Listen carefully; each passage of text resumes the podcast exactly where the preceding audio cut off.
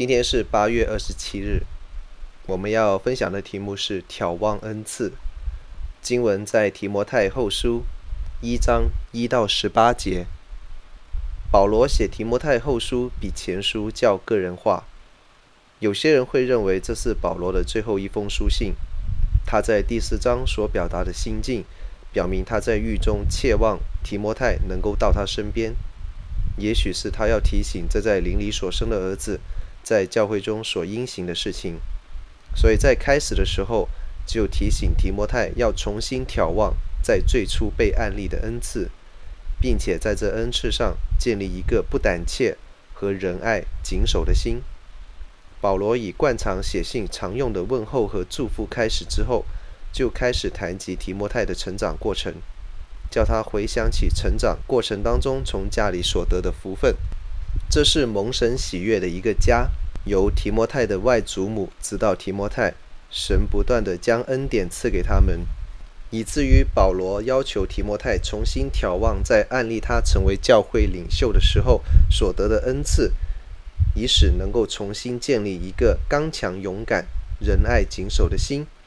借此，提摩太有能力可以努力传扬主的福音。这福音是神对我们每个人的呼召。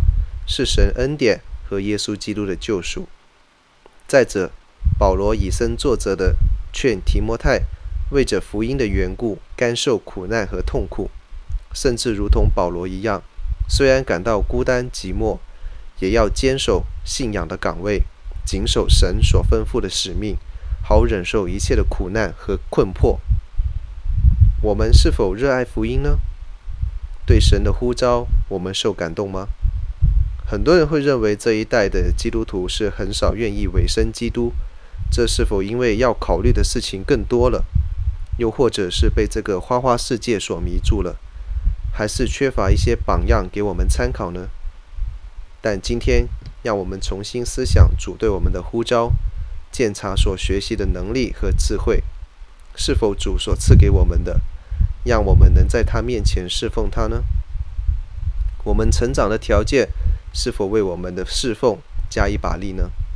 我们应该在考虑自己前途的时候，常常有一个心愿，就是给主留下随时的空间。任何时刻，当主的呼召临到时，我们就可以欣然的上路。也许我们要多读一些为主摆上一生的名人传记，好让这些人的见证成为我们佳美的榜样。我们今天的信仰反省是。我们认为基督徒与恩赐之间的关系是怎样的呢？我们有没有叫自己落入两个极端当中呢？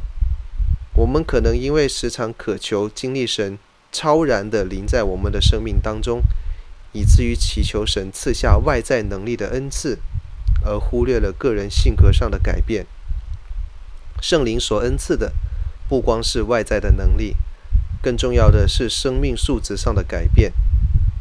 当我们想到保罗提醒提摩太要重新眺望昔日的恩赐两方面的时候，就是个人性格素质上的改变和建立，加上圣灵外显的能力，生命素质上的改变，可以叫我们得着仁爱、谨守、刚强和火热的心，叫我们在福音事工上不单能够努力的去传扬，更是能够坚韧的去面对挑战。以使在这路上得到成长。